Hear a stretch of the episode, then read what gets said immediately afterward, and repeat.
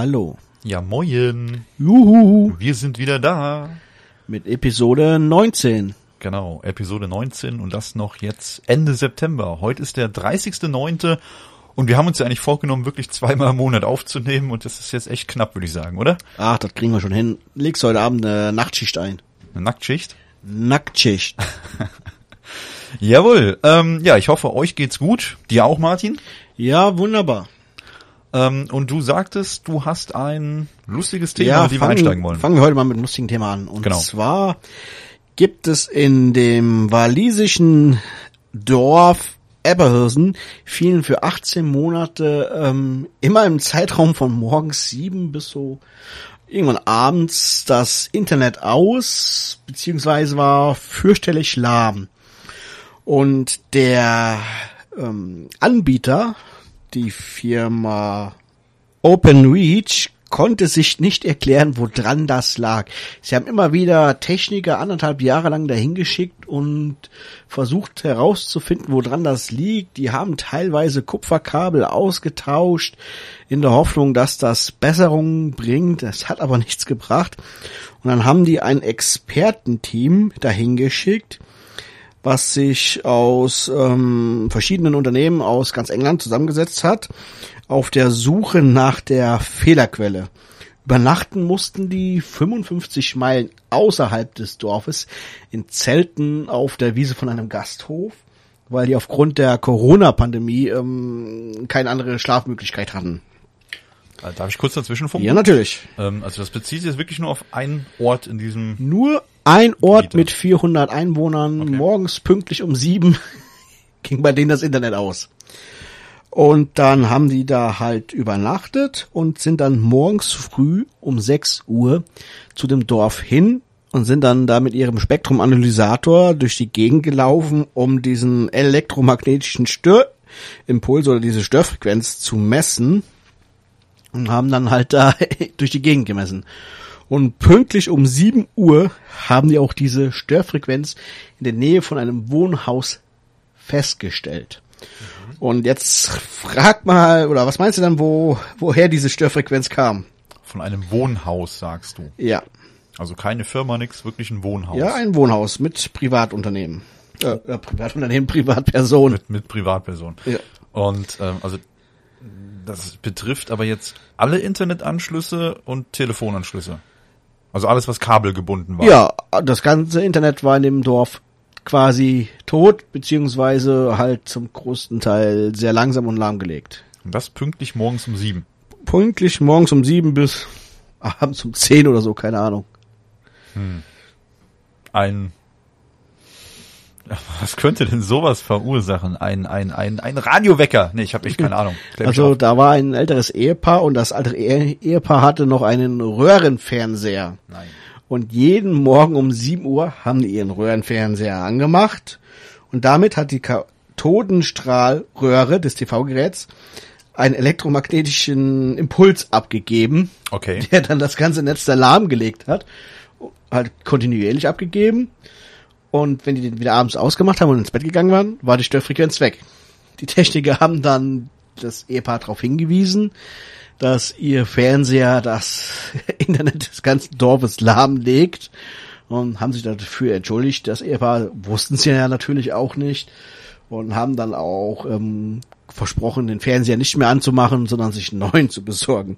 Aber da muss man erstmal ja drauf kommen, ne, dass so ein altes Gerät ähm, da den Internet stellt. Vielleicht haben wir das hier in dem einen oder anderen Dorf oder mehr Familienhäuser, wo ältere Mitbürger wohnen, die vielleicht noch kein Flachbildschirm haben. Vielleicht ist das auch das Problem bei einigen. Ja, möglich wär's ja. Ich meine, mir ist das gerade schleierhaft, wie das funktioniert, weil der musste dann irgendwie eine, der ist ja nicht angeschlossen ans Internet normalerweise. Nein, aber diese diese kalt äh, diese Kathodenstrahlröhre, die hat jedes Mal halt so einen elektromagnetischen Impuls abgegeben. Das heißt, der ist so ähnlich wie ein Blitzeinschlag, der irgendwo ein bisschen weiter weg einschlägt, geht ja die, die Leit, äh, die, nach sag mal, die Energie ja auch teilweise in die Leitung über, Ja. obwohl nicht das Kabel direkt getroffen wird. Das heißt, Also die haben jetzt das nicht weiter technisch ausgeführt, aber die führen diese DSL-Störung darauf zurück, dass die den Fernseher angemacht haben, weil immer pünktlich um sieben, wenn die den Fernseher angemacht haben, war Internet weg. Ja gut, das kann natürlich sein, dass dann irgendwie DSL synchronisiert ja, da schwingt ja irgendwie was und wenn das dann nicht richtig schwingt, halt aufgrund der Störung von diesem Fernsehgerät oder der Kathodenstrahlenröhre dann in dem Moment. Ja gut, kann natürlich sein. Lustig, Also geil. schon witzig. Musste echt mal drauf kommen. Und jetzt Ja, hat, vor allem. äh, hätte, hätte übrigens der Internetanbieter den äh, älteren Herrschaften ruhig mal einen neuen Fernseher spendieren können. Ich glaube, das werden sie wahrscheinlich noch gemacht haben. Ist zwar nicht bekannt, aber ich gehe mal davon aus. Ja, super. Siehst du, so steigt man doch lustig mal in eine Runde ein. Also wenn bei euch das Internet abkackt, dann hat euer Nachbar den alten Fernseher angemacht. So einfach ist das. Ähm, Martin, Daniel, ähm, Schnäpschen. schnell.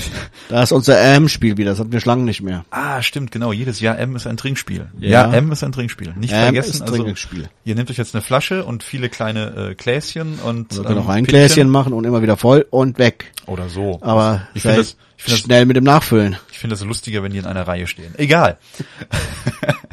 also wenn ihr nachher voll seid, ist schon okay. Martin. Ähm, ist auch so ein, auch so ein Thema. Ja. Ähm, was schätzt du, wie alt sind die ältesten Spermien, die wir so bis jetzt gefunden haben? Gefunden haben oder wie lange es die schon gibt. Ähm, keine Ahnung, gefunden. Nee, Neandertaler Zeit, keine Ahnung. Ja, das wäre dann irgendwie so 10, 15.000 Jahre. Nein, also ähm, bekannt waren bis vor kurzem noch so Spermien, die halt jetzt irgendwie konserviert sind durch irgendwelche Umstände, wie äh, Bernstein zum Beispiel. Wenn das, äh, ja, Material, möchte ich es jetzt mal nennen, irgendwie eingeschlossen wurde. Ähm, da waren so die ältesten Bekannten, die wir bis dato kannten, waren so um die 50 Millionen Jahre alt. Und jetzt haben Wissenschaftler in einem ja, ganz kleinen, winzigen Krebsweibchen haben die Spermien entdeckt, die halt auch in Bernstein konserviert sind und über 100 Millionen Jahre alt sind. Wahnsinn, oder? Das ist ganz schön alt. Was ist denn ein winziges Krebsweibchen? Ich kenne jetzt so relativ große Krebse.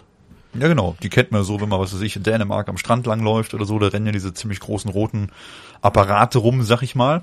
Ähm, ja, die hier, die sind halt ähm, so einen halben Millimeter ungefähr groß, also nicht wirklich viel. Und das Witzige daran ist, dass diese kleinen Krebschen haben halt, äh, wenn sie von ihrem Männchen begattet wurden, diese Männchen haben halt äh, ja recht große Spermien. Das heißt also, die sind kurz zum Verständnis, die Spermien, die jetzt gefunden wurden, sind in dem Weibchen ähm, ja nicht versteinert, kann man nicht sagen, konserviert, konserviert durch das Bernstein. So und ähm, die haben sich halt jetzt da quasi dann zusammengerollt und sind halt nicht mehr in voller Länge. Wenn man diese Spermien jetzt aber im Prinzip in die volle Länge ziehen würde, wären die ungefähr so vier bis fünfmal so groß wie dieses Krebsweibchen. Also redet man da jetzt schon von Riesenspermien. Und ähm, Ich lache nur mal, stell mich. Und ähm, ja, wus wusste ich vorher so auch noch nicht. Also ich meine, okay, wie bei uns Menschen oder bei Schweinen oder wie auch immer, ist es halt so, wir produzieren ziemlich viele Spermien und die sind alle sehr, sehr winzig. Also im Vergleich zu unserer Körpergröße sind die halt sehr, sehr klein. Und ähm, da macht es halt dann eher die Menge.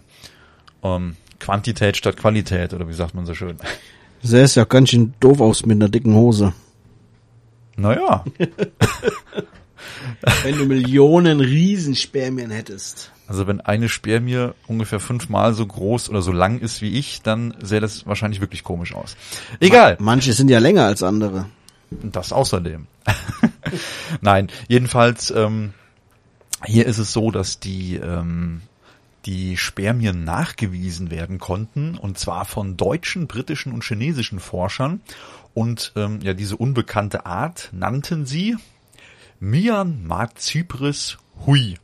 Woher das Hui am Ende kommt, äh, kann man sich eigentlich fast denken, oder? Und jetzt sag den Namen noch schon mal schneller. Myanmar Cypris Nee, warte, nochmal. Komm. Myanmar Cypris Hui. Ja, äh, ich bin kein Biologe, sorry. Und ähm, jedenfalls haben diese Forscher dann halt mit, mit Hilfe der Röntgenmikroskopie solche computergestützten 3D-Rekonstruktionen angefordert und ähm, haben da halt dann von diesen ja circa halben Millimeter großen Tieren dann die Gliedmaßen und so ganz gut darstellen können. Und äh, ja, dementsprechend konnte man auch dann die Fortpflanzungsorgane, äh, Fortpflanzungsorgane dieser Krebse halt ganz gut erkennen und halt auch diese 100 Millionen Jahre alte Spermien. Und das fand ich mal so Schon nett. interessant. Ja. Ich weiß nicht, ob man da jetzt irgendwie was äh, ja, rausholen kann, um damit irgendwas zu befruchten, aber ich Ich glaub's glaube nicht. nicht, nein. Da würde wieder Jurassic Park grüßen lassen, ne? Ja, hat was davon, oder? Ja, aber Da- was, ja gut, was ist auch mit dem Krebs, ne? Da, da begann auch alles äh, mit mit äh, ja so einem Bernstein. Ja, also ich nehme den Velociraptor. Ja, das, das Schöne ist auf jeden Fall, ich sag mal, die Art zu sterben war für das Krebsweibchen wahrscheinlich ganz schön. Stell dir vor, du hattest gerade Sex und dann läuft einfach Baumharz über dich und du bist für 100 Millionen Jahre eingeschlossen. Wahrscheinlich doch mit so einem verkniffenen Gesicht. Ja, ich weiß, ja, das Krebsmännchen wird es, ich weiß nicht, werden die gefressen? Ich habe keine Ahnung, ich glaube, die hauen vorher ab. Ne, die gehen einfach, die bleiben nicht über Nacht oder so. Gibt es diese Krebsart noch? Naja, also was Wahrscheinlich jetzt, nicht, wa? Naja, im, im Bernstein zumindest. Also es ist auf jeden Fall eine unbekannte Art, das heißt, die scheint es jetzt aktuell so nicht mehr zu geben, aber was wohl bekannt war anhand äh, anderer fossiler Funde, dass diese Krebsart wohl schon vor circa 500 Millionen Jahren wohl existiert hat, aber halt wie gesagt, diese Probe, die jetzt gefunden wurde, ist halt circa 100 Millionen Jahre alt. Ja, und ähm, ich würde mal sagen, das ist eine nette Art zu sterben. Ja, du hattest gerade Sex und wirst dann von Baumharz eingeschlossen. Ist okay, kann man so machen. Ähm, ja, äh, was vielleicht noch ganz interessant ist dann zu den ähm, äh, Krebsmännchen, und zwar die Anzahl der Penisse. Weil, äh, ja doch, die hatten natürlich dann auch ein Männchen gefunden. Hatte ich vorhin nicht so ganz auf dem Schirm. Jedenfalls diese Männchen haben sie halt auch gefunden, die waren eingeschlossen. Und ähm, Martin, wie viele Penisse hat denn so ein kleiner Krebs? Eins. Falsch, zwei. Cool, oder? Reserve. Ein Reservepenis. ja, gibt's ja öfters bei solchen Tieren, Wildtieren halt, ähm, die, dass sie zwei Penisse haben. Ich glaube, haben Haie nicht auch zwei Penisse? Ja, ich meine, ich hätte da auch mal von einem Hai gehört, ähm, der zwei Penisse hat, ja, richtig. Ja, das ist, glaube ich, dieser Brunswick-Hai. Wir haben mal kurz nachgeschaut. Der hat ähm, zwei Penisse, die 33 Zentimeter lang sind, meine Damen. Wer auf Haie steht, okay. ähm, ja, na, wie gesagt, und ähm, was halt wohl charakteristisch sein soll für diese kleinen Krebse, um auf diese Muschelkrebse wieder zurückzukommen, ähm, die haben wohl ein oder sehr charakteristische muskulöse Spermienpumpen mit halt diesen zwei besagten Penissen. Ähm, ja, fand ich ganz witzig. Okay, ähm, ich denke, das Einzige, was wir hier vielleicht noch vergleichen könnten, ähm, zwar gibt's halt heutzutage immer noch Tiere, die ähnlich groß sind wie diese Muschelkrebse. Und zwar sind das dann äh, Fruchtfliegen zum Beispiel. Kennt jeder von uns irgendwie aus der Küche, wenn man da irgendwie Weintrauben, Äpfel oder sowas stehen hat, ne? Die geistern überall rum. Und bei diesen Fruchtfliegen ist es halt wohl auch so, dass die wohl auch eher größere Spermien haben als kleine und viele. Äh, wollte ich nur so anmerken. Okay, ich würde sagen, wir springen mal weiter zum nächsten Thema. Und zwar ähm, kommen wir noch zu was anderem Langen. Martin, da hast du was Genau, und uns. zwar gab es vor fünf Jahren, jetzt habe ich einen Artikel darüber nochmal gelesen, eine Idee von Samsung. Und zwar, ähm, du hast ja das Problem, wenn du einem, hinter einem LKW festhängst, dass du meistens deinen Überholvorgang nicht richtig einschätzen kannst, ob Gegenverkehr kommt, wenn der auf der Landstraße vor dir herfährt. Und da hatte Samsung die Idee, den LKW quasi durchsichtig zu machen. Und zwar mit zwei riesengroßen ähm, Panels hinten an der Heckklappe und die das Bild von einer Kamera, das vorne im Cockpit ist, aufnehmen und hinten projizieren, so dass du ähm, quasi siehst, was vor dem LKW kommt. Oder ob du überholen kannst und kein Gegenverkehr kommt. Und zwar, ähm, was meinst du denn, wie viel, ähm, ja, das ist so eine doofe Frage. Was meinst du denn, wie viele Leute sterben? Ähm, lass mich keine Frage daraus machen, sondern ähm, in Argentinien stirbt fast stündlich ein Mensch bei einem Autounfall. Okay. Fast stündlich. Das ist schon viel. Ja. Und 80 Prozent dieser Unfälle passieren demnach laut Statistik bei missglückten Überholmanövern bei LKWs. Da wäre es ähm, sehr praktisch, so sowas einzuführen oder generell bei LKWs einzuführen, weil da könntest du schon eine Menge ähm, Unfalltote generell einsparen. Allerdings habe ich den Artikel weiter gelesen und es ist halt auch nicht mehr klar. Die Geschichte ist von fünf, vor fünf Jahren, ob das nur ein PR-Gag von Samsung war oder ob das eine ernst gemeinte ähm, ein ernst gemeintes Projekt war, was Samsung da angehen wollte. Nee, das, das war, denke ich mal, schon äh, ernst gemeintes Projekt und zwar äh, das, was das äh, System, was du meinst, das nennt sich ja den Safety Truck. Genau, Safety Truck. Ja.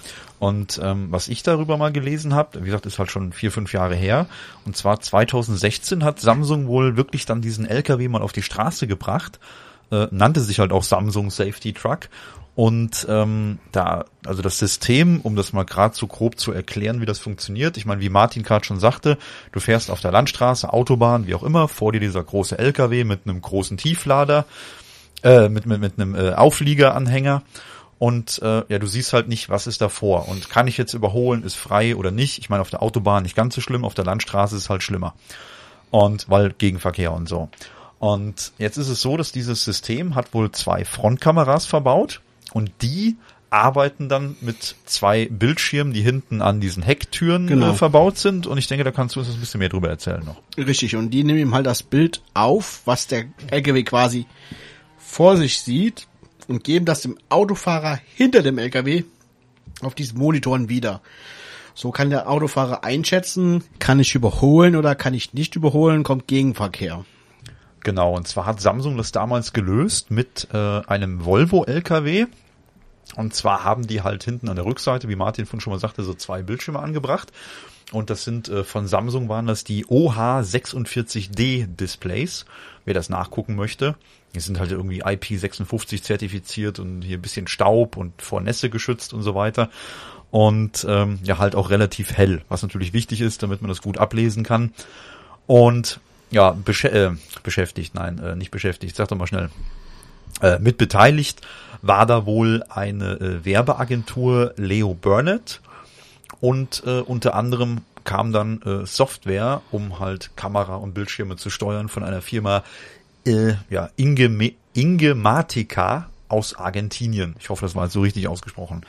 Ähm, ja, und zu dieser Werbeagentur, Leo Burnett, äh, da war jetzt, wurden schon Späße gemacht, dass eventuell auch irgendwie Werbung angezeigt werden könnte auf den Displays. Macht vielleicht sogar Sinn, wenn der LKW auf einem Rastplatz steht, dann könnte die Spedition vielleicht noch Werbung anzeigen für äh, Lebensmittel oder sonstige Produkte, ne, um damit vielleicht noch parallel ein bisschen Geld zu verdienen, wenn das Kamerasystem gerade nicht benötigt wird. Wäre natürlich eine witzige Idee.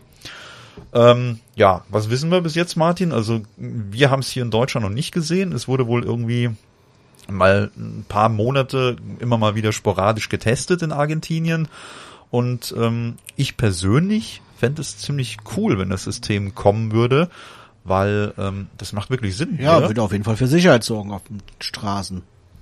Ja, und wie gesagt, ich habe halt auch schon vor ein paar Jahren davon gelesen, mal irgendwo ein Video davon gesehen. Das werden wir euch auf jeden Fall in den Show Notes auch verlinken. Und ähm, das wäre, ich sag mal, ein Stück Technik, was uns hier die Straßen auf jeden Fall sicherer machen würde.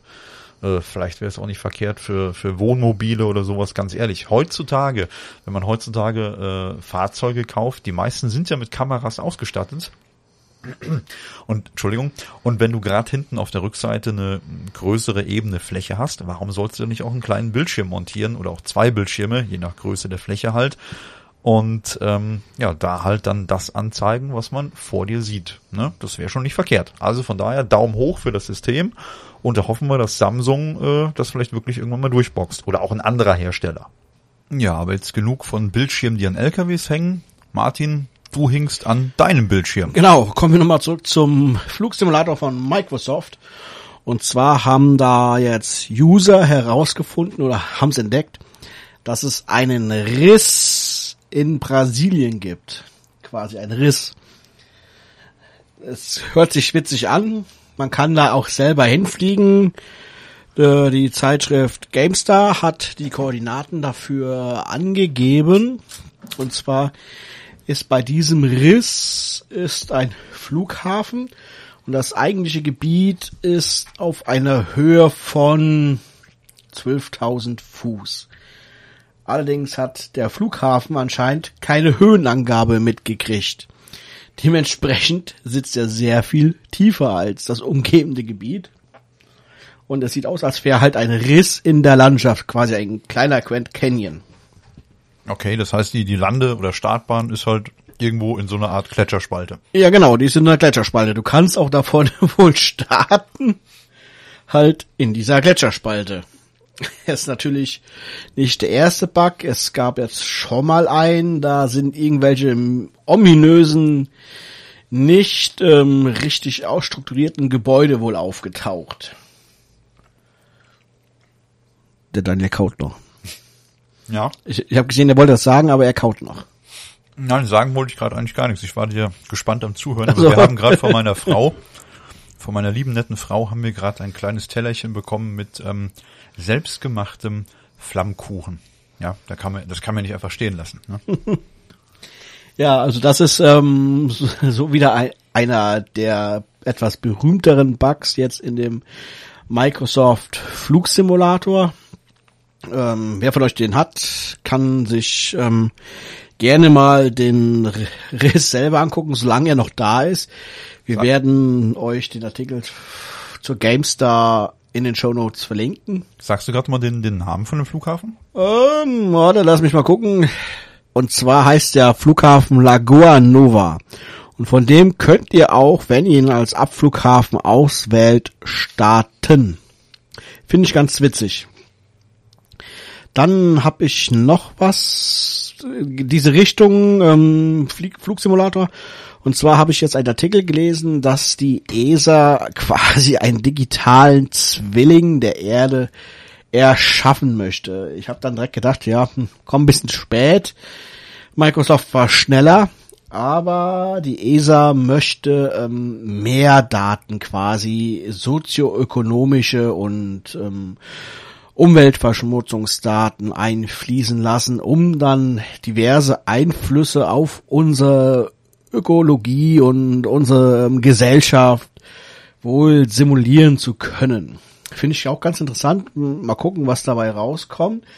Ich denke, die ESA wäre sicherlich gut beraten, wenn sie sich mit den Jungs von Microsoft ähm, mal zusammentut, weil die haben ja schon eine recht ähm, gute Kopie der Erde erzeugt, auch mit diesem Wetterdatensystem. Da wird, ich vermute mal, die ESA wird sicherlich darauf zurückgreifen und nichts eigenes entwickeln, um ihre Daten der Erdbeobachtungssatelliten dort einfließen zu lassen. Ist aber auf jeden Fall ein interessantes Projekt, was die ESA da jetzt hat und vielleicht auch vorantreiben möchte. Ja gut, ich denke mal, die werden aber auch irgendwie äh, schon Wettermodelle rechnen und Klimaphänomene. Äh, Ja, alles. klar. Die Und- wollen noch mehr da reinbringen, als jetzt ähm, Microsoft in seiner Erde hat. Mhm. Für Microsoft reicht halt ja ähm, die Topografie und das Wettersystem.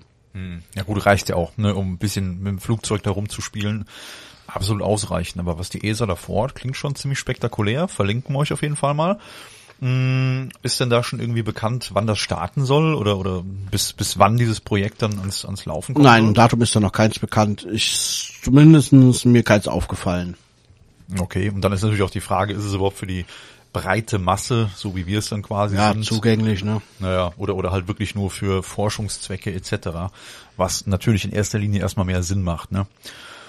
So, kommen wir nun von dieser einen künstlichen Welt zu ähm, ja quasi auch anderen künstlichen Welten. Ähm, was glaubst du, Martin, wie würden die Menschen in Zukunft leben, wenn äh, ja so die Gletscher schmelzen, die, die, äh, na sag mal, Polkappen schmelzen ab, der Meeresspiegel steigt, Klimawandel nennen wir das? Ich glaube, das betrifft ja dann eher unsere holländischen Nachbarn, weil wir im bergigen Siegerland äh, werden wahrscheinlich direkt einen Meerzugang bekommen. Fände ich praktisch. Ja, das Meer direkt vor der Haustür. Okay, Meer, da haben wir Aber schon gehört. ähm, ich denke mal eher, man wird so Richtung Waterworld gehen. Ja, gut, ohne das Schießen und den, die Smoker. Aber ähm, Cooler Film übrigens. schwimmende, ähm, ja, guck nicht so böse, schwimmende ähm, Wohnungen, ähm, ja, Siedlungen, Ja, Inseln. Und zwar ähm, hat die EU jetzt ein äh, Projekt am Laufen, finde ich ziemlich beeindruckend, und zwar äh, ja geht's da um solche schwimmenden, autarken Inseln. Schwimmen deswegen, muss man halt dazu sagen, weil es bestünde ja auch die Möglichkeit, Inseln im Meer, wenn es nicht ganz so tief ist, auch aufzuschütten. Ne? Und äh, das ist halt wieder so, so eine ja, Frage der, des Umweltschutzes. Das ist natürlich für die Umwelt nicht so gut, wenn du da irgendwie ja, Zeug reinkippst richtig, und so weiter. Du musst ja auch irgendwo herholen, das Zeug. Eben, du musst erstmal das Material haben und veränderst wieder ziemlich viel in der Umwelt. Und das wollen wir ja auch nicht. Oder wollen die halt auch nicht. Ähm, ja, und zwar geht's hier darum, solche ja, autarken Inseln zu schaffen. Das heißt, die sich halt selbstständig mit Energie versorgen. Und ähm, ja, die, die EU, die, das nennt sich dann Space at Sea, äh, nennt sich dieses EU-Projekt. Und zwar bauen die solche modularen Plattformen. Und da ging es erstmal darum, welche, welche Form braucht überhaupt so eine schwimmende Insel oder so, so ein Modul, so einer schwimmenden Plattform. Da ging es dann darum, sind die am besten dreieckig, quadratisch, rechteckig, kreisförmig und so weiter und so fort. Oder Hexagon wurde auch schon ange, äh, ange, äh, na, nicht angeboten, na, sag mal, äh, vorgestellt. Und ähm, letztendlich haben sie sich anscheinend jetzt für das Quadrat entschieden. Und ähm, ja, da ist es halt jetzt so, dass diese Konzepte so aussehen, dass die ähm, die die Plattform, die die bauen, quasi die kleine schwimmende Insel, soll dann aus mindestens drei Modulen bestehen.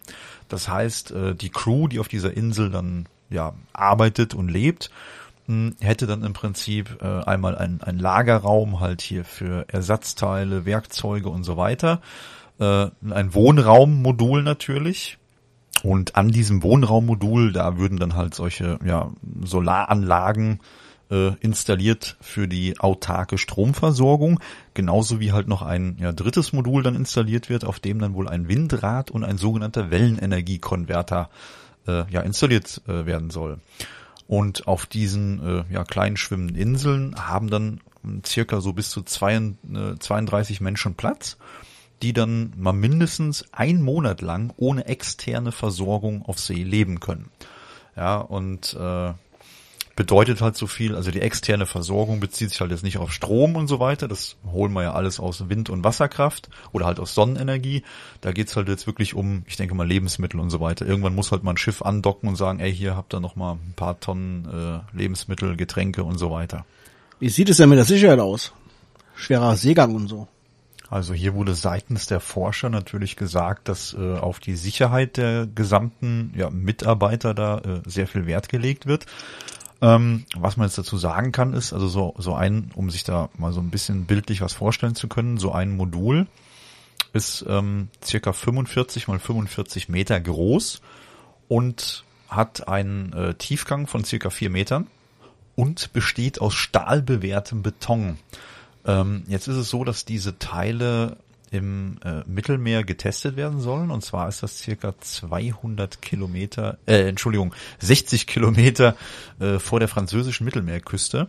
Und da ist das Wasser so circa 200 Meter tief. Und jetzt machen die das so, dass die äh, diese einzelnen Module einmal natürlich miteinander verbinden und zudem werden die äh, mit Hilfe solcher langen Trosse am Meeresgrund verankert. Das heißt also, die können quasi sich nicht mehr wegbewegen. Und ähm, jetzt haben die laut ihrer Planung, also da wurden wohl schon wirklich so Handbücher geschrieben und dass quasi jeder die zusammenschrauben und benutzen kann, diese Plattform.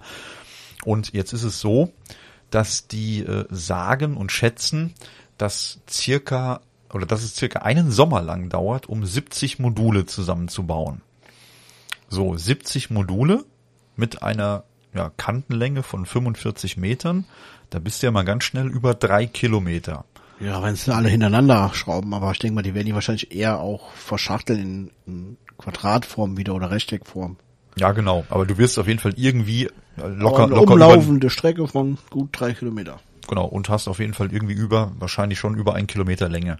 Das heißt also, Wellengang dürfte dir eigentlich gar nicht so viel ausmachen, würde ich mal vermuten, weil du ähm, jetzt, äh, ich glaube, mein, mein, mein letzter Stand der Dinge war irgendwie wie bei einem Schiff auf, oder was so 300 Meter lang ist, da spürst du den Wellengang ja auch nicht mehr so extrem.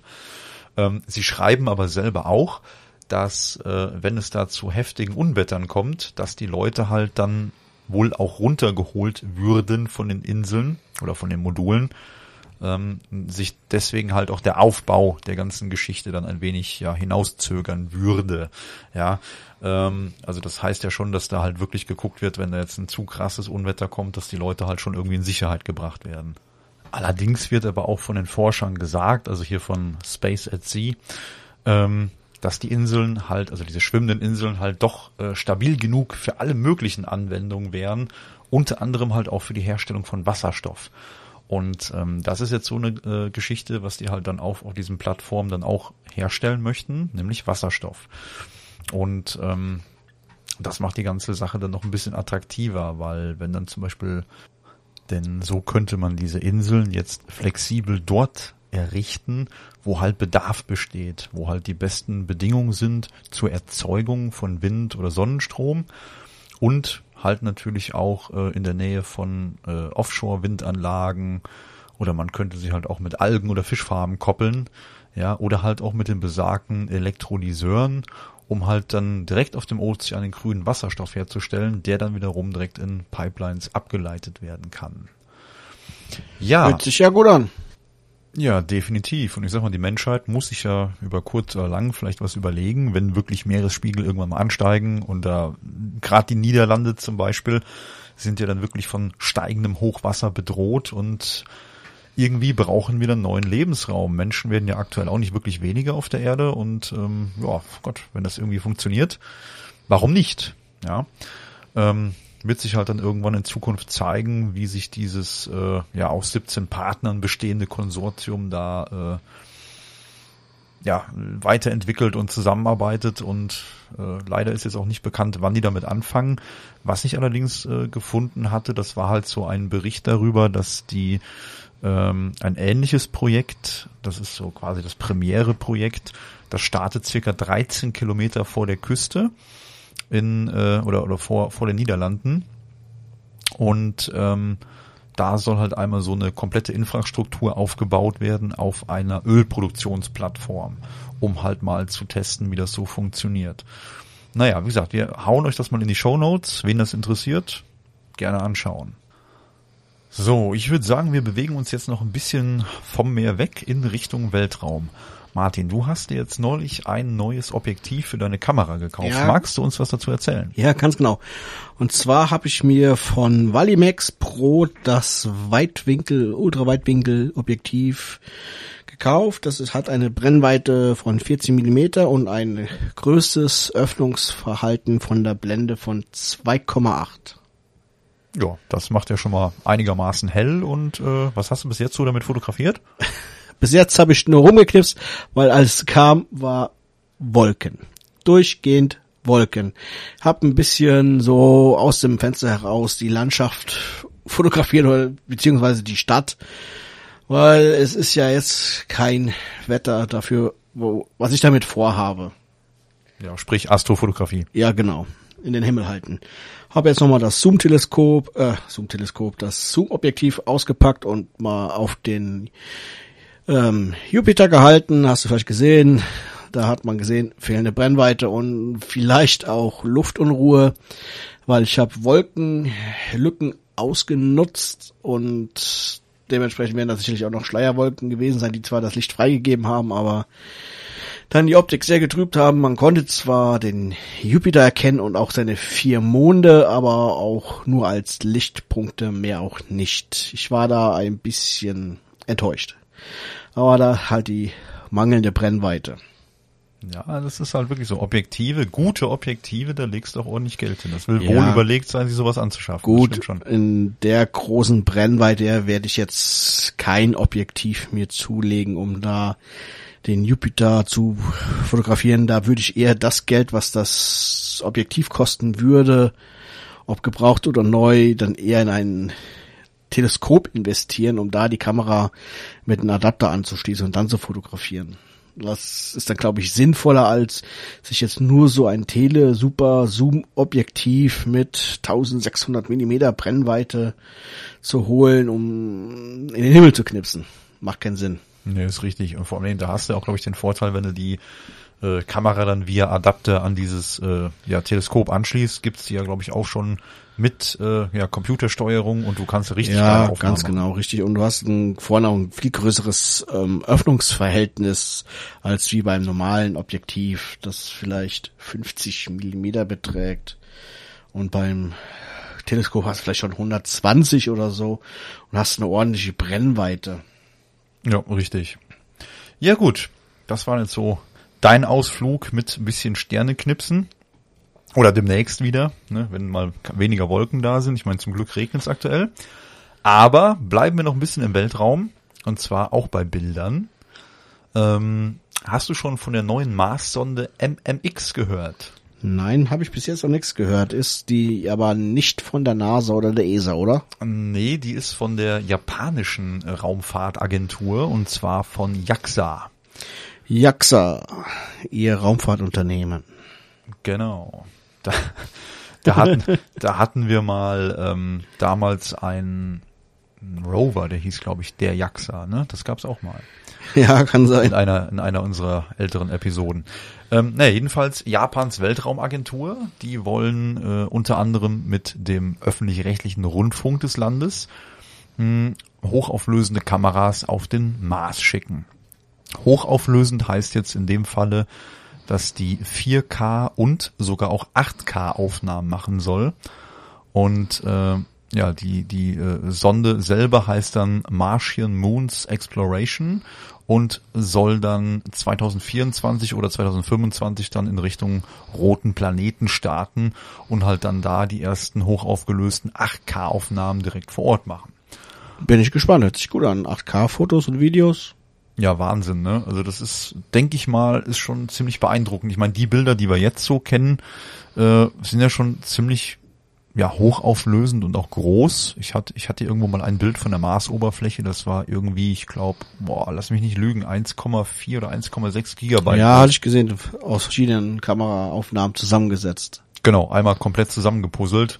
Das könnte man sich ja wahrscheinlich hiermit dann direkt sparen. Ist natürlich auch wieder, wenn du so ein 8K-Bild machst, ist das natürlich schon von der Übertragungstechnologie, äh, denke ich mal, ähm, ja, das heißt Übertragungstechnologie von der von der Übertragungszeit, die es einfach braucht, um die Bilder dann zur Erde zurückzuschicken, auch schon wieder ziemlich lange, weil die auch ein paar MB oder Gigabyte nachher fressen werden. Ne?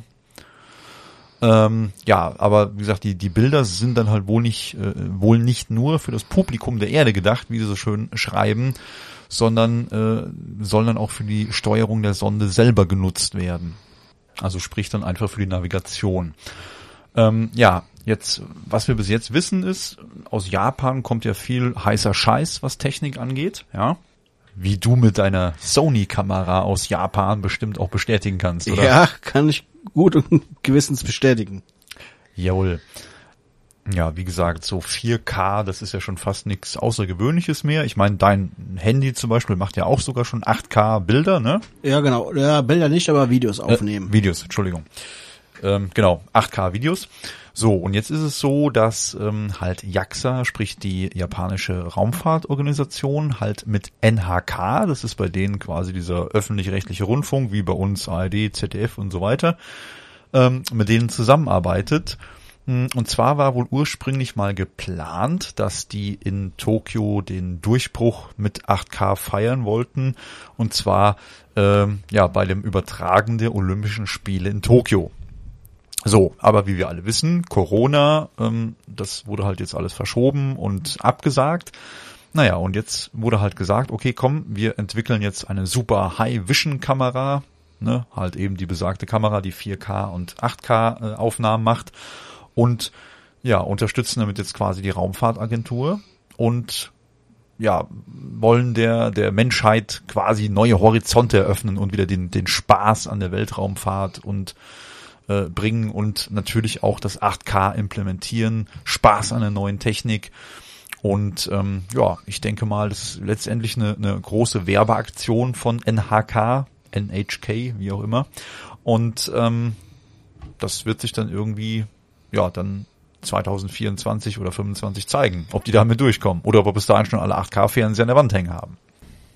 Ja, jetzt haben wir schon ein bisschen ja, fortgeschrittene Stunde. Jetzt haben wir schon so irgendwie Viertel nach neun. Wie gesagt, heute 30.09. Ähm, apropos spät. Apropos Uhr. Martin. Wir haben, Daniel. wir haben in New York jetzt eine neue Uhr. Hast du davon schon gehört? Nein. Nein. Und zwar eines der, ja, Hauptthemen, die wir im Moment so haben, ist ja irgendwie der Klimawandel, ne? wie eben mit unseren Ja. Inseln und so weiter. Und jetzt gibt es in New York eine Uhr, die uns quasi zeigt, wie viel Zeit wir noch haben, um unseren Planeten zu retten. Was schätzt du denn? Verrückt. Ja, definitiv. Ich meine, so eine Schuldenuhr haben wir ja auch alles, alles schön Ja. und gut. Aber so eine Uhr, auf der man quasi ablesen kann, wie lang dein Zuhause noch dein Zuhause ist oder sein kann, schon gruselig, finde ich. Ja. Martin, was schätzt du denn? Wie viel Zeit haben wir denn noch? Sieben Jahre. Ja, genau, da liegst du ja schon mal gar nicht so falsch. Sind nämlich jetzt laut der aktuellen ähm, ja, Angabe von der climateclock.world, Punkt World, dot World, äh, noch genau sieben Jahre, 92 Tage, 15 Stunden, 38 Minuten. Ja, ist gar nicht mehr so viel, ne, um die, ja, wie sagt man so schön, flatten the curve, ne, um halt die, die Klimaerwärmung doch irgendwie noch ein bisschen zu senken. Ja, ins Leben gerufen haben das halt zwei Künstler. Das war einmal der Gan Golan und der Andrew Boyd. Inspiriert wurden die beiden zum Beispiel von der Atomkriegsuhr, die von anderen Wissenschaftlern betrieben wird und ja im Prinzip darstellt, wie, wie kurz wir vor einem Atomkrieg stehen. Andererseits äh, hatte auch die nationale Schuldenuhr Einfluss auf die Gestaltung von dieser ja, Climate Change Clock. Ähm, ja, konkret berufen sich auf jeden Fall die zwei Künstler auf den Report der Vereinten Nationen, der ja aussagt, dass der kritische Wert von circa 1,5 Grad irgendwann zwischen 2030 und 2052 erreicht sein dürfte, wenn wir halt nicht bald Gegenmaßnahmen ergreifen, um das zu verhindern. Ne, das war halt das mit Flatten the Curve. Hm, ja, und wenn es halt dann eines Tages soweit kommt und wir diesen dieses 1,5 Grad Ziel nicht erreichen können, dann können Schäden entstehen in ja mindestens der Höhe von 54 Billionen US-Dollar, die halt dadurch hervorgerufen werden, dass immer mehr Ökosysteme zerstört werden.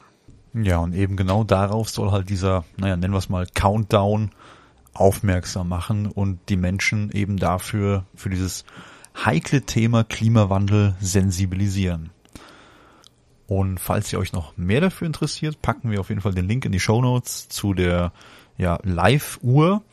Da könnt ihr euch das im Internet anschauen oder sogar runterladen als App auf euer Smartphone. Ja, in dem Sinne würde ich sagen, bleibt anständig. Martin, deine Schlussworte? Bleibt fröhlich und bleibt anders. Jawohl. Und damit entlassen wir euch aus der 19. Ausgabe vom Subraum. Transmissionen Podcast.